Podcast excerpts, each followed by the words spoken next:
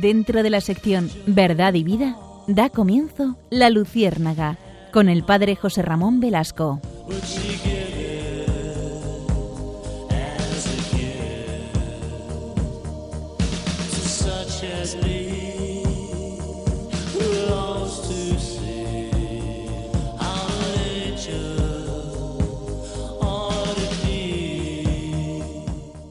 Corría el año de 1492.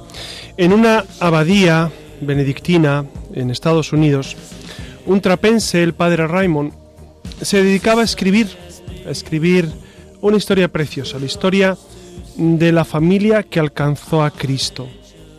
Es una historia entrañable de la familia de San Bernardo de Claraval.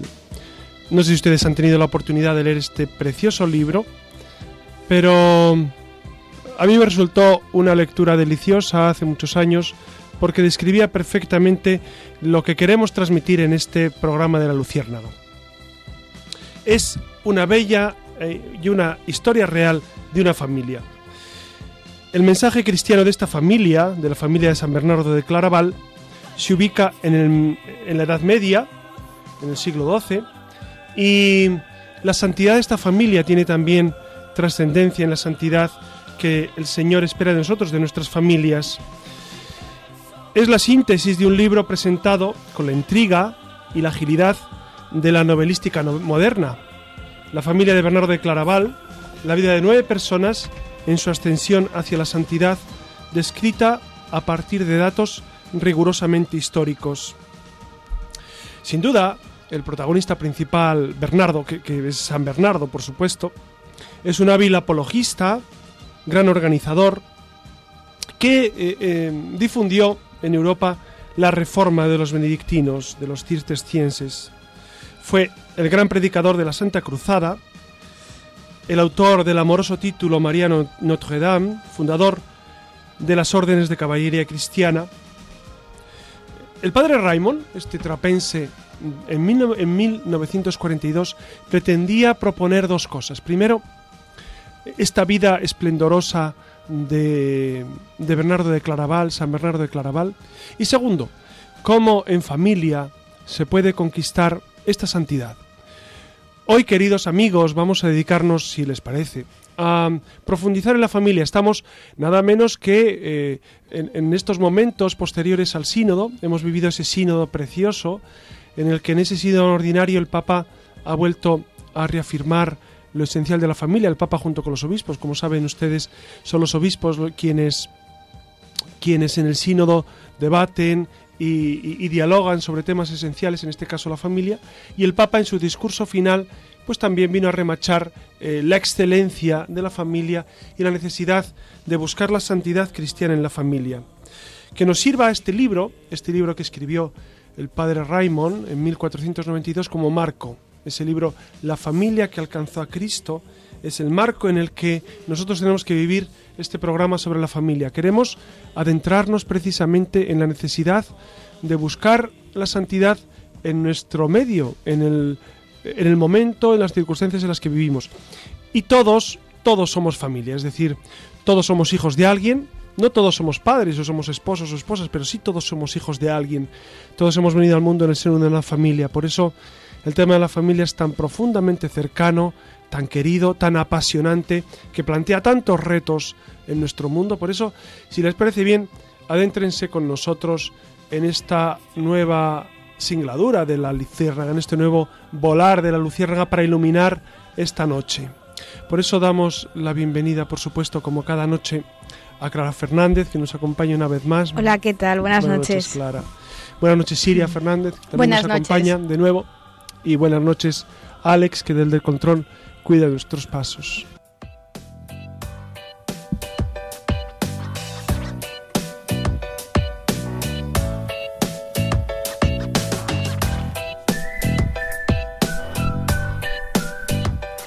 Y buenas noches, aquí, aquí continuamos, como vienen escuchando, eh, hoy nos dejamos un poco de lado esto de la filosofía de los últimos programas y retomamos un tema necesario por varias razones, ¿no? Como han oído, hoy hablamos de la familia y de la familia en mayúsculas. Y no solo lo hacemos porque esté a primera orden del día con el último sínodo de las familias que nuestros oyentes conocerán, sino porque también desde la Luciérnaga queremos contribuir con nuestro granito de arena y apoyar y apostar por la responsabilidad de formar una familia, una familia cristiana y la necesidad de saber construirla y cuidarla día a día. Y como de alguna manera últimamente siempre venimos hablando al comienzo un poquito de esto de la etimología, eh, pues ¿por qué no arrancar con lo mismo? Así que aquí tienen unos datos previos antes de abordar este tema donde la Iglesia ha tenido mucho que decir desde siempre. Piensen, si no, en la Sagrada Familia que ha estado presente en la historia de la cristiandad. Así que, como les decía, y aunque solo sea por curiosidad, ¿de dónde viene la palabra familia?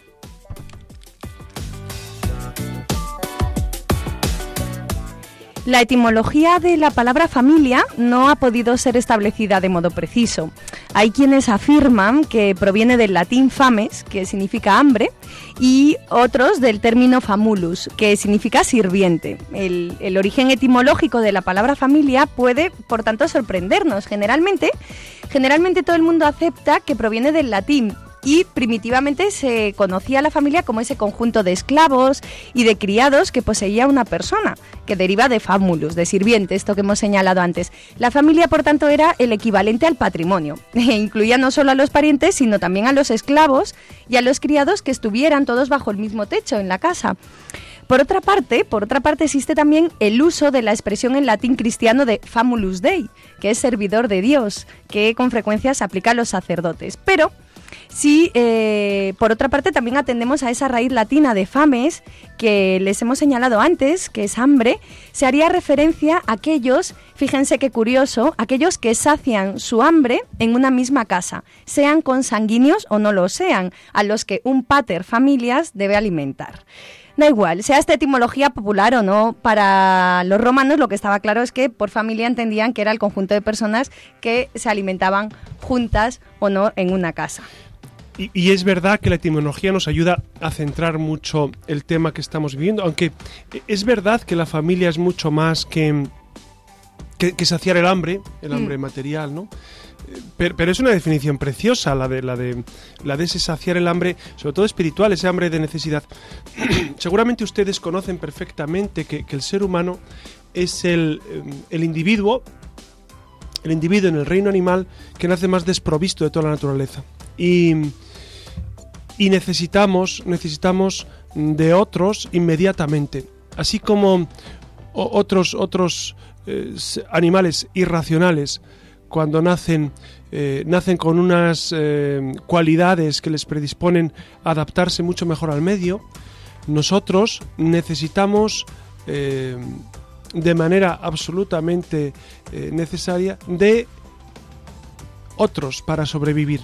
Si un niño no tiene a su madre o alguien que le cuide, muere, muere a los pocos días irremediablemente. Por eso, la cuestión social, la cuestión familiar, la cuestión de sociabilidad está íntimamente escrita en nuestro corazón. No es algo añadido, no es un constructo de la sociedad.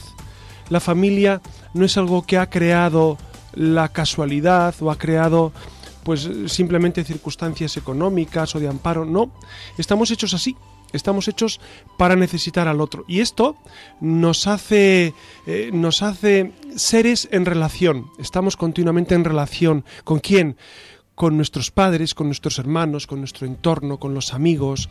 De hecho, nos vamos construyendo como hombres. Hay una expresión preciosa en antropología que es nos vamos haciendo hombres. Es decir, por supuesto que nacemos del género humano y somos del género humano desde el momento de la concepción, pero nos hacemos humanos. Eh, el, hacerse hombres es una expresión preciosa que nos indica cómo la familia influye muchísimo en ese construirnos, en ese hacernos. Por eso esa definición que, has dicho, Iria, yo, creo que es preciosa, ¿no? esa necesidad que tenemos de otro, no solamente necesidad de satisfacer las, el hambre, sino la necesidad de interrelación, la necesidad de, esa, relación con otros. De hecho, de hecho, dicen los psicólogos que los niños, los bebés, abandonados a su suerte, sin recibir el cariño necesario, simplemente con la alimentación, eh, reproducen patologías severas cuando no han recibido el cariño de los padres, de la madre, del padre, del entorno, eh, reproducen patologías severas en los primeros meses de lactancia. Esto es impresionante, ¿no? Cómo, cómo nuestro ser en relación es tan instintivo, tan primario, que si nos falta esto, si nos falta ese entorno familiar, y hablamos de una familia amplia, y ahí iremos viendo a qué tipo de familia nos referimos, pues eh, el, ser humano eh, después desarrolla carencias muy profundas. Lo vemos, a, veces he tenido la experiencia de, contactar con niños adoptados eh, de, algunos países en concreto y, y sí, te dicen, te dicen los padres, pues lo hemos adoptado en los primeros meses y sin embargo necesita terapia el niño porque en los primeros meses, ya estando en su país de origen, recibió algún tipo de maltrato, no sabemos cuál, pero eso ha generado en él eh, algún tipo de, de, eh, dificultad psicológica, etcétera, ¿no? Por eso es tan importante desde el primer momento los niños esa relación con el padre, con la madre, esa relación familiar. Por eso es un tema apasionante, apasionante, ¿no? el tema de la familia. Sí, y no solo eh, esa acepción del hambre, la primera acepción a la que se refieren los, los romanos de incluir bajo el término familia a, todo el patrimonio, entre comillas, que está en la casa, los criados, los sirvientes, que aunque queden, sean como términos muy añejos, pero también me parece revelador. No solo incluir en la familia aquellos miembros que compartan consanguineidad, ¿no? Eso también nos tiene que, nos tiene que hacer tener una mente más abierta.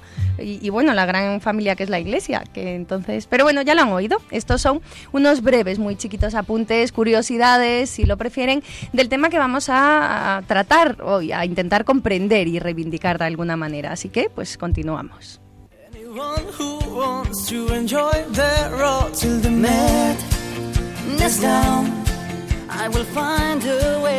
Estamos escuchando al grupo Aurin con su canción Last Night on the Earth, que trata de todo aquello que necesitamos expresar y que por algún motivo no hemos tenido ocasión de hacerlo. Precisamente de esto va nuestra siguiente sección.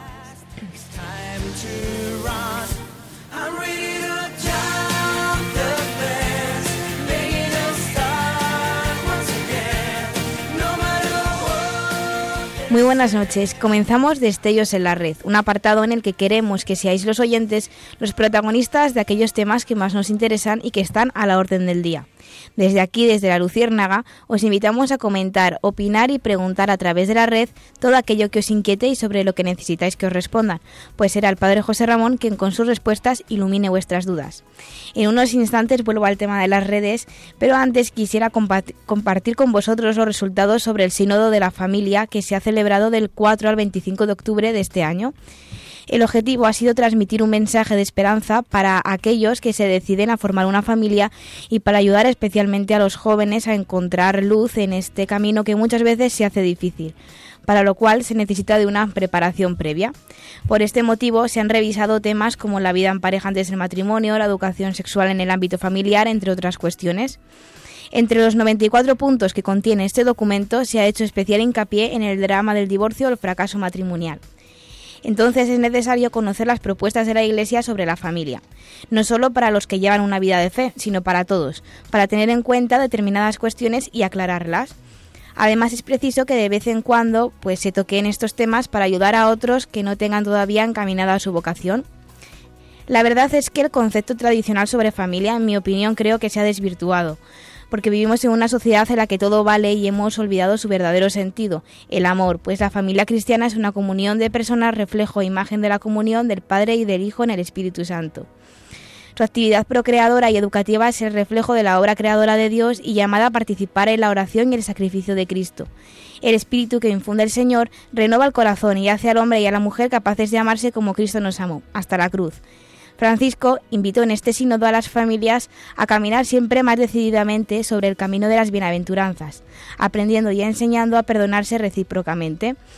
En toda, en toda, la gran familia de la Iglesia crecerá la capacidad de dar testimonio a la fuerza renovadora del perdón de Dios, Prosiguió diciendo que de verdad las familias cristianas pueden hacer mucho por la sociedad de hoy y también por la Iglesia, y para ello en este aspecto deben involucrarse mucho más las familias veteranas porque si actúan con discreción y cariño pueden ayudar a resolver los problemas normales de los primeros años del matrimonio. Y, es verdad, es verdad, Clara, que que tantas familias, sobre todo estos matrimonios que llevan años eh, en fidelidad, qué ejemplo dan en las parroquias y en muchos ámbitos, qué ejemplo dan los matrimonios que pues que después de años, después de 30, 40, 50 años juntos, siguen viviendo fieles, siguen, siguen viviendo con ilusión el amor, con ilusión el matrimonio. Es un ejemplo para los jóvenes, porque realmente eh, la gente joven necesita ver eh, proyectos eh, realizados, no solamente utopías, no solamente ilusiones, sino, sino matrimonios que han conseguido llegar a la meta. La meta no solamente de, permanecer juntos y felices, sino de vivir la santidad, que los hay, por supuesto, ¿no? Y al hilo del tema, los oyentes nos han dejado varios comentarios en nuestra cuenta de correo. Unos dicen que estas propuestas ayudan a las familias y otros, sin embargo, no han oído hablar nunca del sínodo y la mayoría ha confesado no haber seguido las propuestas del Papa Francisco a pesar de la cobertura que los medios de comunicación han dado sobre el acontecimiento. Si bien esas informaciones han generado confusión sobre el asunto de los divorciados vueltos a casar, que quiero que después el padre José Ramón pues explique a los oyentes. Eh, eh, me resulta muy curioso también que, muchas cuestiones de la Iglesia no llegan, eh, no llegan a los jóvenes, ¿no? Entonces sería interesantísimo consultar estadísticas por ejemplo, ante el sínodo de la familia que hemos tenido recientemente, eh, eh, la gente joven se ha enterado. Yo no, yo eh, no preguntaría ni siquiera a los que a los que no van a misa, etcétera, etcétera, a los que están, pues digamos, un poco ajenos, sino en el interior de la iglesia, dentro de la iglesia, los jóvenes se han enterado de, del sínodo. ¿Tú, Clara, cómo lo has vivido? Así, eh, yo es que del sínodo tampoco es que me haya enterado mucho, o sea, sí que es verdad que... ¿Sabías que había un sínodo? Sí, y lo he visto en los medios. ¿Y sabías los problemas que había de, en algunas cuestiones, en algunos aspectos? ¿Los conocías? Eh, no, y además, eh, en plan comentarios que me llegan, mm, no solamente, o sea, que no se ha enterado nadie del sínodo y mucho menos han seguido lo que se ha dicho Pero gente en joven de iglesia, o sea, que va a la iglesia. De iglesia y, no, y los que no van a la iglesia. Bueno, tenemos un problemilla, que, es un problemilla que, que ya es clásico en la en, la Iglesia, ¿no?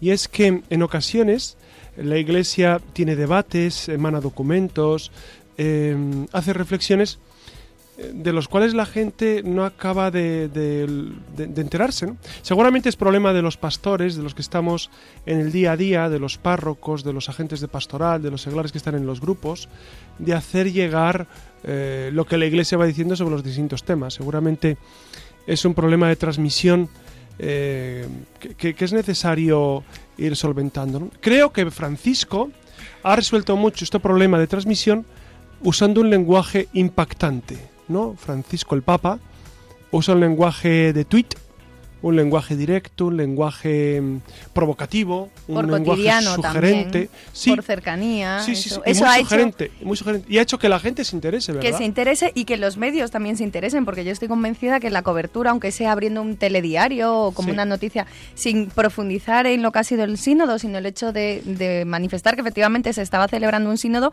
ha sido por la expectación que generaba lo que las respuestas o, lo que fuera a decir el Papa. ¿no? Estaba todo. La gran cuestión iría sería, ¿qué, es lo que me pregunto? Yo como soy malo siempre veo em, las cosas desde otro punto de vista, ¿no? O, de, claro, yo observo que, muchos, muchos medios de comunicación, muchos periodistas se acercan al Papa, se acercan a la Iglesia, eh, pues últimamente, incluso esta semana pasada, con el escándalo financiero de, de un Batilix 2, etcétera, etcétera. Eh, es verdad que desde hace dos años, desde que eh, en 2013 el Papa subió a la sede de Pedro, pues hay una mayor publicitación de lo eclesial. Eh, mi pregunta sería, y me lo pregunto a mí mismo, y se lo pregunto a los oyentes y a quien quiera contestar, ¿nos vamos acercando más a Jesucristo a través de esa mayor publicidad? ¿O es simplemente un, un acercamiento curioso, periodístico, permítanme, superficial, coyuntural, eh, tangencial, que no toca la fibra sensible de lo que es el cristianismo. Eh, yo tengo ahí dudas muy profundas, muy profundas, ¿no? Sobre, sobre este nuevo modo de, de acercarse a la iglesia o, de acercarse eh, este seguramente y, vamos a ponernos en el plano positivo habrá gente a la cual le haya ayudado mucho habrá gente que, que se haya acercado pues a los sacra- porque vamos a ver, lo esencial de la iglesia son son los sacramentos. No el Papa, o sea, no digamos el, el, el Papa en cuanto en cuanto primado de la iglesia sí, pero digamos el que esté este Papa u otro o, las o los avatares eh, sociopolíticos o religiosos tal, lo esencial de nuestra vinculación a Cristo es a través de los sacramentos. Eh, eh, el pueblo se ha acercado más a los sacramentos? Mm, yo no me atrevería a contestar, pero... No, ni yo, por eso lo pregunto. No me atrevería, pero ciertamente yo creo que, que, que sí que es una labor, la que se está haciendo es una estrategia de humanizar un poco más a ojos de, a lo mejor no laicos, pero que, encima es una gran parte de la población, de humanizar lo que es la iglesia, ¿no? De visibilizarla, de, de hacerla cotidiana, de, como diría Rubén Darío, de bajarla de las torres de mármol, ¿no? Como a los poetas. Y, en ese sentido, pues bueno, mm, pues por lo menos el hecho de que se hable ya, mm, no sé, es, es una estrategia de visibilidad que... Sí. A mí me sorprende cuando leo los medios o escucho, me sorprende mucho cómo eh, un gran porcentaje de periodistas o de comentaristas alaban la parte humana de la Iglesia, la parte de, de la misión con los más pobres, etcétera. Alaban incluso la gestión de Madre Teresa de Calcuta en algunos ámbitos, pero eh, después cuando entramos en, en la visión sobrenatural de la Iglesia, eh, en ese aspecto misterioso que es la transmisión de la gracia, eh, los sacramentos, pues ahí callan o Se escandalizan. se escandalizan. Sí, se sí, escandalizan. se escandalizan un poco de la iglesia, ¿no? Entonces, mi pregunta Mm. si- sigue, yo no lo tengo nada claro, ¿eh? No tengo- si lo tuviera claro lo diría, pero no tengo claro si, si es verdad que, que esa proliferación de publicidad sobre lo humano de la Iglesia eh, está calando hondamente y está cambiando a las personas a, mejor. Vamos a suponer que sí, vamos a, a conceder que sí. Y yo por mi parte, queridos oyentes, yo les dejo mm, no mis dudas, si- sino mis, mis observaciones de la realidad, ¿no? mis observaciones del mundo en el que vivimos. Y quería destacaros también un comentario que nos ha hecho una oyente, que a mí particularmente me ha gustado bastante. Se llama Rosalía, tiene 51 años y es catequista, y dice que el matrimonio, según su experiencia, es un signo de unidad, pero no de posesión, de unidad y no de restricción. Habla de que el amor nunca puede ser poseído ni restringido y que tiene que producir oportunidades para crecer y es un símbolo de santidad, perfección y paz. Dice, por tanto, que es un símbolo de eternidad y de verdad espiritual, y si esto no se da en una relación de matrimonio, dice que este no tiene sentido, por lo cual está a favor del divorcio. Como conclusión, hago referencia a una de las frases que se pronunciaron en el sínodo, que dice que el matrimonio no es una utopía de adolescentes, sino el sueño de Dios para su criatura predilecta, que encuentra la felicidad en la unión del amor entre un hombre y una mujer. Yo- preguntaría a, a Iria, que ya tiene experiencia en estos, en estos temas de matrimonio, eh, ¿cómo es? Porque decía esta, esta, esta oyente, Rosalía, esa relación de posesión en el matrimonio que, que a mí me resulta chocante, no extraña.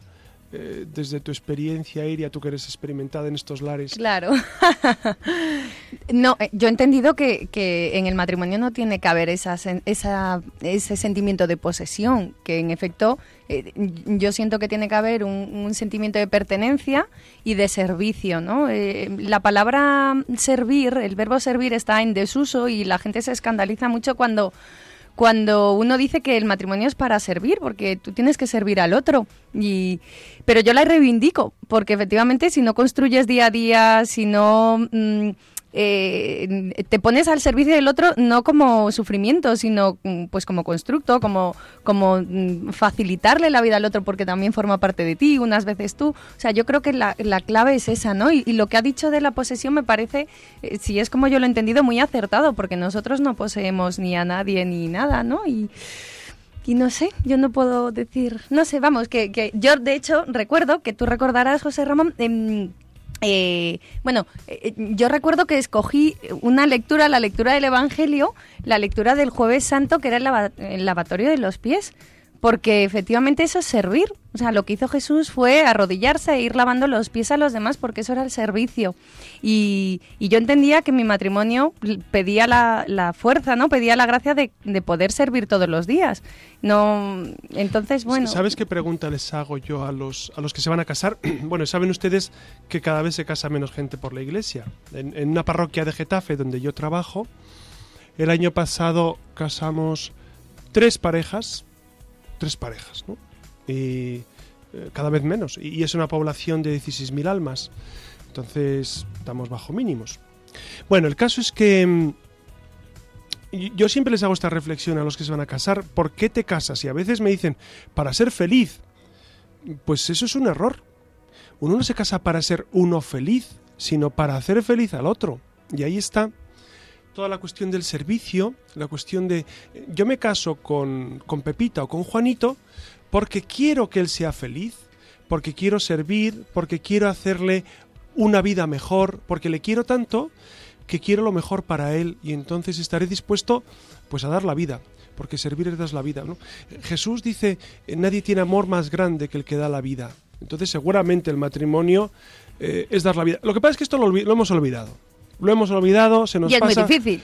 Sí, sí, y... no, pero nadie dijo que fuera fácil. Claro, sí, sí. claro, es que cuando la gente dice, no, es que es complicado, nos ha... Claro, claro que es complicado. Que, claro, claro que cuesta... Claro que cuesta eh, dar la vida por los demás, pero a eso nos invita el Señor, ¿no? Cuando a veces dicen, es que el matrimonio católico, eh, tal como está pensado por la Iglesia, pues eh, no es tan sencillo. Claro, y la santidad, y la santidad a la cual nos invita la Iglesia, la Iglesia no nos invita a ser buena gente, en el sentido común del término, sino a, imitar a Jesucristo. Entonces en el matrimonio lo mismo. Y esa actitud de servicio, ¿cuántos matrimonios se salvarían con esa actitud? ¿no? Con la actitud recíproca, recíproca, ¿no? De, de, de servir uno al otro, de, de, estar pendiente de más bien qué es lo que el otro necesita, más que de qué me voy a servir yo, cómo me puedo, qué usufructo voy a sacar del matrimonio, qué réditos, sino ¿qué más puedo hacer por el otro? Sería eh, fascinante ¿no? para, para, para la vida matrimonial y familiar. Pues ahora sí, vamos a pasar a las redes. Durante toda la semana nos habéis dejado opiniones y preguntas de todo tipo.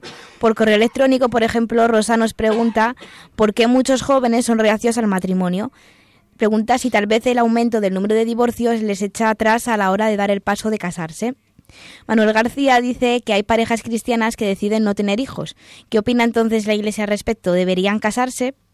Quique ha comentado que el hecho de que haya tantos divorcios puede deberse a una falta de preparación por parte de la Iglesia a los futuros esposos. Y también, José Ramón, me gustaría que explicases a los oyentes pues el tema de los divorciados vueltos a casar, que yo creo que no ha quedado muy claro qué es lo que a qué conclusión se ha llegado en el sínodo. Muy bien, muy bien, Clara. Mira, si, si, les parece a ustedes, vamos a ir por partes. La primera pregunta, que me parece interesantísima, ¿no? Eh, Rosa pregunta por qué muchos jóvenes son reacios al matrimonio. Pues miren ustedes, eh, hoy en día, y ustedes lo perciben perfectamente como yo, eh, muchos jóvenes están viviendo ya juntos antes de casarse, ¿no? Y entonces eh, van probando a ver si, de hecho me lo dicen, y se lo dicen a ustedes seguramente, es que tenemos que probar, que probar. Eh, el, el, amor necesita ser probado. O, necesitas ser entregado. Por supuesto que, necesitas esa, ese, ese, conocimiento recíproco de con quién te casas, pero, pero cuando uno ama profundamente y tiene la motivación del amor del Señor, pues lo entrega todo y, y, de una vez para siempre, ¿no? Por eso es verdad que para muchos, para muchos novios, primero viven juntos, consideran que ya no es necesario, dicen ellos, eh, eh, firmar un papel para, para confirmar el amor. Y luego es verdad que, les escandaliza pensar que les puede ocurrir como a sus padres o a sus familiares o a X personas que no les ha ido bien en el matrimonio, que han tenido dificultades. Entonces, es verdad que todo esto va, ha ido construyendo una cultura de la unión libre. La unión libre. De hecho, hoy en día en España nacen el eh, mismo número de niños más o menos en unión libre que en el matrimonio católico. ¿no? Lo cual es muy sintomático. Es muy sintomático. A la segunda pregunta, de Quique que ha preguntado eh, si realmente, perdón, Manuel García primero preguntaba eh, sobre los matrimonios que deciden no tener hijos. Si un matrimonio se va a casar por la iglesia y no quiere tener hijos, no se puede casar por la iglesia. Es decir, el matrimonio católico tiene dos fines. Eh, el Concilio Vaticano II dice que es una comunidad de vida y amor, pero tiene esos dos fines fundamentales que es la unión de los esposos y procreación de los hijos. Entonces tiene que haber esa apertura a la vida, que Pablo VI en la Humane Vitae en el año 1968 volvió a insistir y Familiaris Consorcio de Juan Pablo II vuelve a incidir en ello, en que siempre tiene que haber apertura. Si luego no se pueden tener hijos es otro problema, es decir, ahí ya no, ya, la Iglesia, pues evidentemente no, no se introduce en ello. Pero eh, la apertura a la vida tiene que estar eh, siempre en el matrimonio católico. ¿Por qué? Porque es con natural al ser humano. Porque lo que es natural es eclesial. Y esto es, es un dato que se lo voy a repetir. Lo que es natural es eclesial. Es decir, natural es que un hombre y una mujer se casen para siempre. Natural es que de la unión de un hombre y una mujer eh, brote la vida natural es que un padre y una madre críen a sus hijos. Eso es lo que la naturaleza nos va, eh, nos va proponiendo, aunque en ocasiones pues hay dificultades, como todos sabemos. Y la última pregunta, como les decía, la pregunta de Quique, eh, habla de, la preparación de los novios. Pues miren, en el sínodo eh, se ha vuelto a hablar, en el sínodo extraordinario del año pasado también se habló de la preparación de los novios y ahora se ha vuelto a tocar el tema. Creo que es un tema crucial en la Iglesia Católica. Creo que todavía estamos por eh, hincarle el diente a este tema, a la preparación de los novios de cara al matrimonio. Creo que está, eh, digamos, considerada de una forma muy amplia y, hacemos una preparación eh, demasiado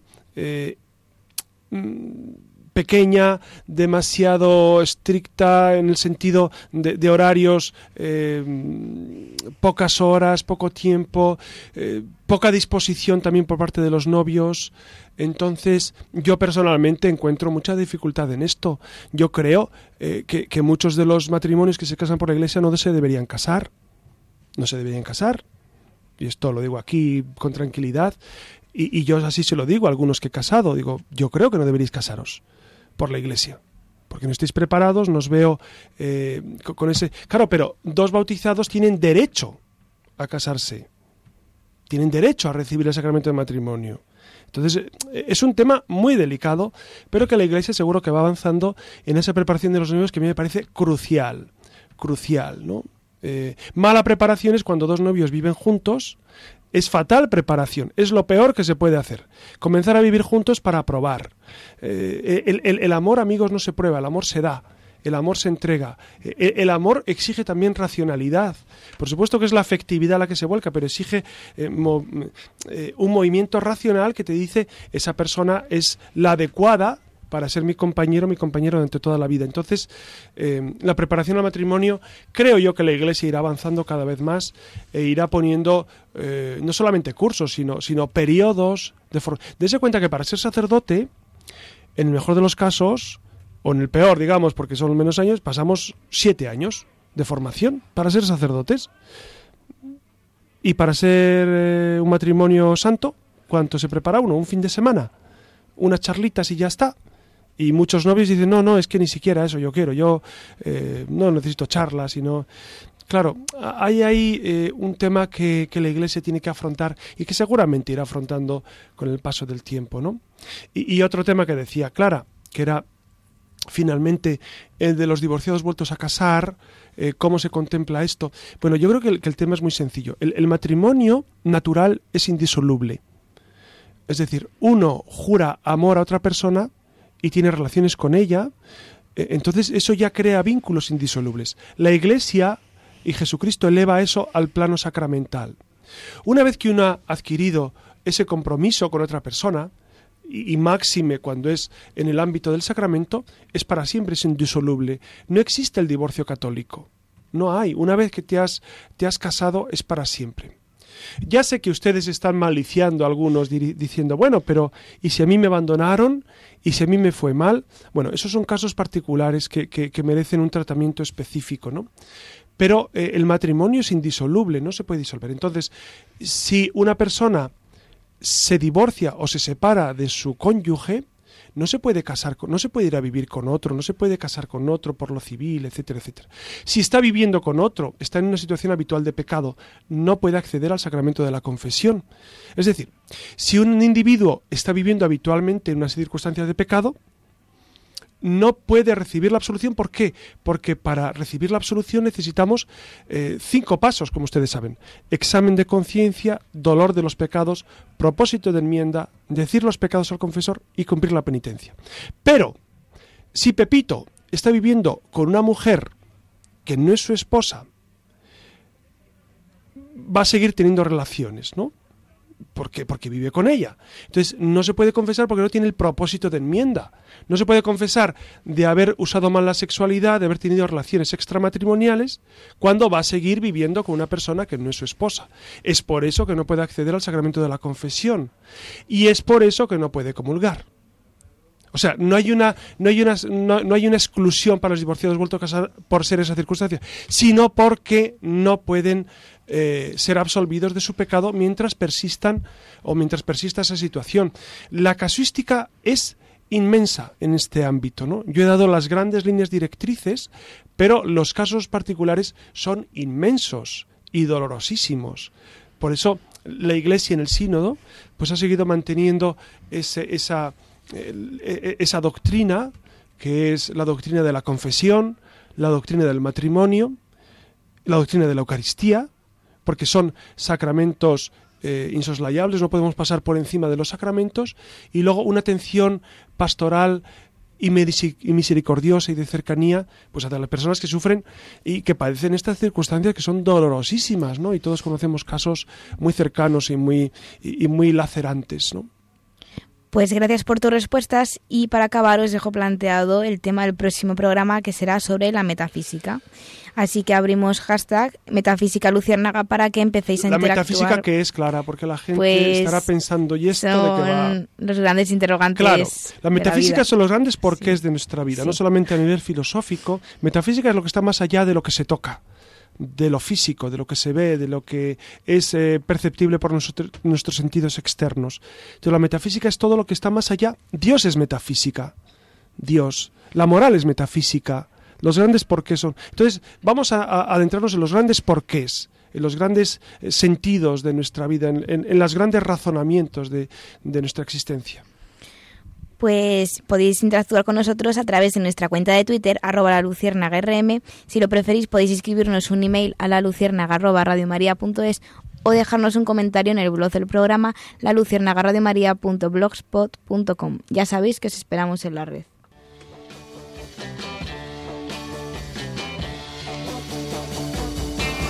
Oh,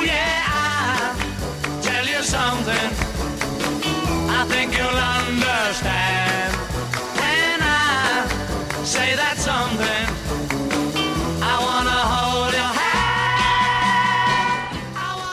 Aquí continuamos con esta andadura cultural radiofónica que como saben hoy estamos hablando, llevamos todo el programa abordando el universo de la familia. Y claro, desde la Luciérnaga hemos pensado que qué mejor aportación al mundo de la cultura y de la familia, puesto que nos interesa apostar por ambos de la mano, que intentar hacer una especie de síntesis anecdotario, no, no, no sé cómo llamarlo, de lo que ha sido el sínodo de las familias que acaba de terminar hace apenas unas semanas. Así que vayamos por partes.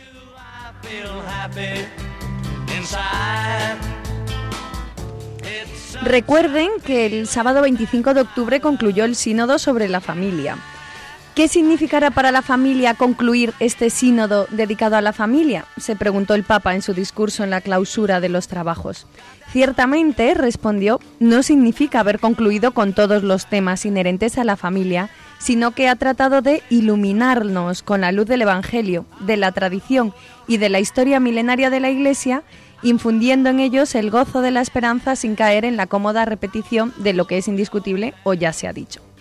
Vamos a recordar, aunque sea algunas anécdotas que a lo mejor nuestros radioyentes desconocen. Por ejemplo, eh, para poner el acento en la familia, el Papa Francisco canonizó a Luis Martín y a María Celia Guerín, que son padres de Santa Teresa de Lisieux, el primer matrimonio santo no mártir en la historia de la Iglesia. Por otra parte, la duodécima congregación general, en la mañana del viernes 16 de octubre, se declinó al femenino, ¿no? Para poner el acento en la mujer, 23 mujeres oyentes del sínodo contaron en el aula varias historias reales de las familias. Se hizo presente en repetidas ocasiones la denuncia de todas las formas de abuso y violencia, especialmente contra las mujeres. Surgió la propuesta de un llamamiento claro contra la trata de seres humanos. Las primeras víctimas de la trata son, recuerden, las mujeres y los niños.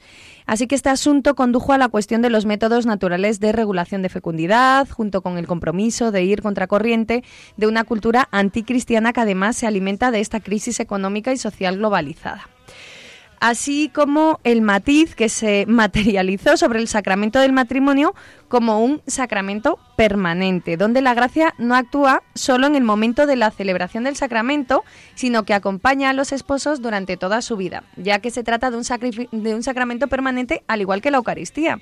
Conocían todo esto, ¿verdad? Así que aquí lo vamos a dejar para que sean ustedes los que se lancen a la aventura de ampliar estos datos que les hemos sugerido del sínodo y sigan investigando. Como saben ustedes, eh, no hay comunicación oficial del sínodo hasta que el Papa publica una carta posinodal, que, el Papa lo hará, si él lo cree conveniente, pues cuando él eh, pues repase todas las conclusiones del sínodo. El sínodo es consultivo, es decir, los obispos eh, se reúnen para dialogar sobre las cuestiones, en este caso la familia, y, tiene un carácter consultivo para que ellos al final eh, redactan un comunicado, eh, pues recogiendo el sentir eh, general del sínodo, del aula sinodal, y eso es lo que transmiten al Papa. Y entonces el Papa al final es el que determina cuáles serían las directrices pues a seguir en el futuro de cara a la familia, ¿no?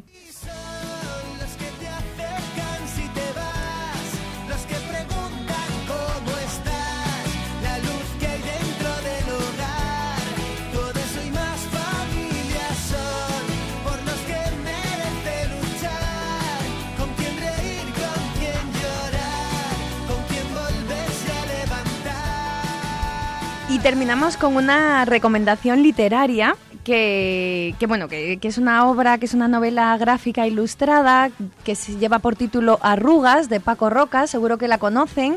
Además tienen también la versión cinematográfica y bueno, pues habla de la historia de Emilio, que es un internado en, en una residencia de ancianos, puesto que padece Alzheimer. Además la recomendamos por varias razones, ¿no? Es una novela gráfica que ustedes pueden leer con sus hijos, con sus hijos mm, pequeños, adolescentes, para todas las edades y por que es una lección de ternura, de generosidad también. Y, bueno, pues porque encajaba fundamentalmente en el tema de hoy, ¿no? De, cómo esa gente, también la gente mayor, cómo ha sido generosa con, con, los hijos, con sus nietos y a veces...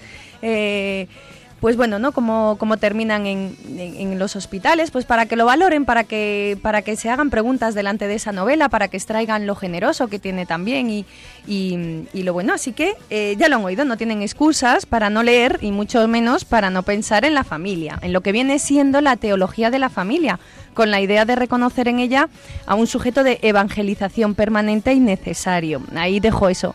Nos vamos a continuación, viene el padre José Ramón con sus leyendas y nos volvemos a encontrar con más letras, con más arte, con más cultura en el próximo programa.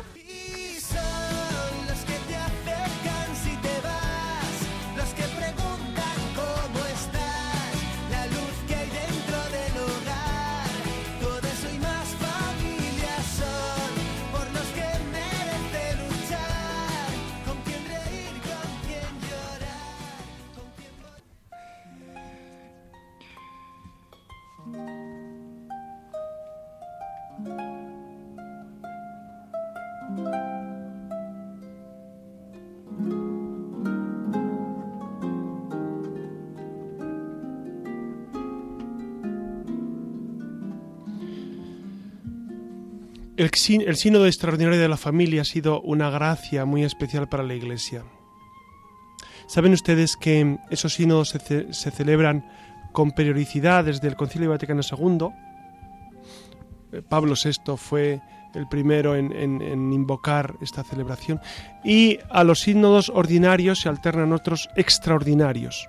Entonces el Papa el año pasado convocó uno extraordinario, año 2014, ¿Recuerdan ustedes que hubo una encuesta que se dirigió a las parroquias, a los seglares, a, toda la gente de buena voluntad, para, pues para preguntar eh, la sintonía con, con, el magisterio de la Iglesia en cuestiones sobre la familia? Eh, después, fruto de esa encuesta, surgió un documento, el Instrumentum Laboris del el Sínodo del año 2014, Sínodo Extraordinario, y durante este año pues hemos seguido debatiendo el tema de la familia.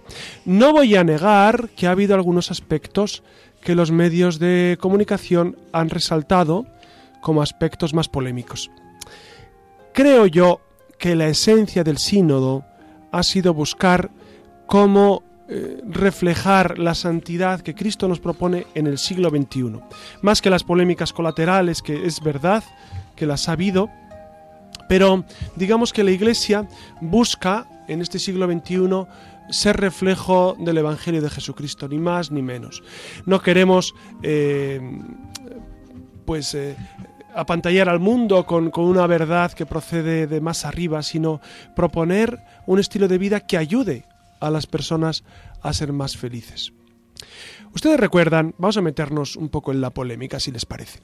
Ustedes recuerdan que el sínodo de 2014 eh, pues tuvo sus más y sus menos por algunas polémicas generadas en torno al tema de la comunión de los divorciados vueltos a casar, de las familias mm, de dos personas homosexuales, si constituyen familia o no, cuando ellos deciden unirse como pareja estable, también eh, el tema de la unidad matrimonial, eh, por qué en ocasiones era tan complicado, etcétera, etcétera.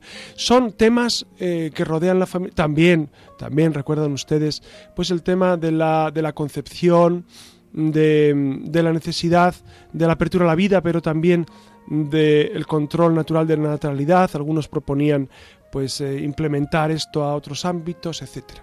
Son temas muy polémicos que están a la orden del día y que están en la calle. Por eso al mundo le ha interesado tanto las conclusiones del sínodo. Y por eso durante este año 2015 hemos vivido un continuo debate eh, teológico y pastoral sobre el tema de la familia. El sínodo 2015, este que acabamos de concluir el día 25 de octubre, la verdad es que ha sido un sínodo bastante más tranquilo que el de 2014, creo yo, a mi humilde modo de ver, desde la perspectiva de quien solamente lee eh, documentos en, revistas y en Internet, creo yo que ha sido más tranquilo.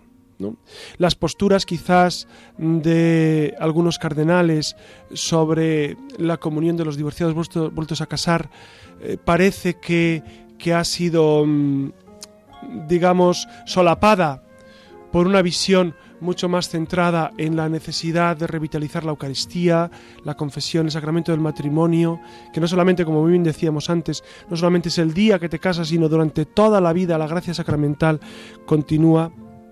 Otro tema, por supuesto, es, de las nulidades matrimoniales, que como ustedes saben, el Papa, a inicios de septiembre, emanó un, eh, un documento, un motu propio, sobre este tema de la nulidad, eh, quitando una instancia. Antes existían dos instancias judiciales para conseguir la nulidad. Nulidad no quiere decir que se anule un matrimonio, sino declarar que el matrimonio nunca existió por distintos motivos, por, por, falta de consentimiento, por falta de consumación, por falta de libertad de uno de los contrayentes, incluso el Papa decía también por esa falta de fe en el sacramento, etcétera, etcétera. ¿no? Es un tema muy interesante. Y, y, parece que hay, hay un ámbito amplio para que los matrimonios que realmente sientan, perciban que su matrimonio nunca existió, que por tanto fue nulo, pues que se acojan a esa, a esa nueva perspectiva a la que el Papa nos invita. Respecto al matrimonio de homosexuales, pues es evidente que la Iglesia eh, ha, ratificado lo que, lo que siempre ha dicho, siempre con, ese respeto profundo y, esa, y ese cariño y esa, eh, y esa cercanía hacia los que viven esta realidad sexual de este modo, pero eh, matrimonio como tal no podemos llamar, no podemos llamar a esta unión. El sínodo actual, sí, en el, en el, documento final ha, declarado, sobre todo, la homosexualidad en el seno de la familia, cuando, cuando uno de los cónyuges vive esta realidad o los hijos viven esta realidad, pues cuál sería la pastoral, cuál sería la cercanía. Entonces la Iglesia, creo yo, pues siempre va avanzando en términos de misericordia, de cercanía y de verdad en estos puntos, ¿no? Por eso, eh, otro tema también ha sido, como les decía antes, la preparación al matrimonio, que creo que es clave, cómo los novios deben prepararse. Creo yo que mm, el momento de hacer el expediente es mal momento ya para prepararse al matrimonio. La preparación al matrimonio comienza cuando eh, los jóvenes eh, despiertan la sexualidad con 12, 13, 14. es la preparación, ¿por qué es preparación para la vida? Porque el matrimonio es vida. Y, pensar que uno se prepara el matrimonio en un cursillo de fin de semana cuando le quedan seis meses para casarse es absolutamente ilusorio. Ilusorio y equivocado, ¿no? Totalmente equivocado. Entonces, la Iglesia, estoy convencido de que en este sentido avanzará irá buscando, iremos buscando todos pues modos de, crear eh, esos vínculos que permanecen para siempre. Tenemos eh, experiencias muy positivas en muchos ámbitos, ¿no? Eh, de, jóvenes, de parroquias, de grupos apostólicos, de, colegios que viven, que viven su amor y su sexualidad dentro del orden establecido por Dios y que finalmente llegan al matrimonio con la ilusión de vivir la santidad juntos. Esta es la idea. Y este es el, sentido que propuso el Papa cuando canonizó a los padres de Teresita de Lisieux, a Luis Martín y María Celia Guerin. Eh, proponía a estos dos grandes santos como proyecto vital para los matrimonios. ¿no? ¿Se puede ser santo casado? Por supuestísimo. No solo se puede, se debe. Por eso, queridos amigos, eh, Vamos a rezar todos juntos por las familias porque creo yo que, la oración eh, es un camino privilegiado para defender y amar y sostener las familias, ¿no? Y demos gracias a Dios porque la Iglesia pues ha sido la gran familia de familias, ¿no? Las parroquias son familias de familias, son comunidad de comunidades. Por eso demos gracias a Dios y, y sigamos luchando para que para que las familias cristianas y las familias que no conocen a Jesucristo se incorporen a esta realidad de la visión de Dios sobre la familia y sobre el amor. Muchas gracias, Iria Fernández. Gracias, gracias a vosotros. Buenas, noches, Clara. Buenas noches. Buenas noches, Alex. Buenas noches a todos ustedes. Ya saben que siempre cuentan con nuestra cercanía. Ya saben que tenemos correo electrónico, la luciérnaga, radiomaria.es, y ahí pueden, pueden escribirnos. Algunos nos han escrito y nos han comentado. Por eso siempre permanecemos junto a ustedes y siempre, amigo de ustedes, José Ramón Velasco.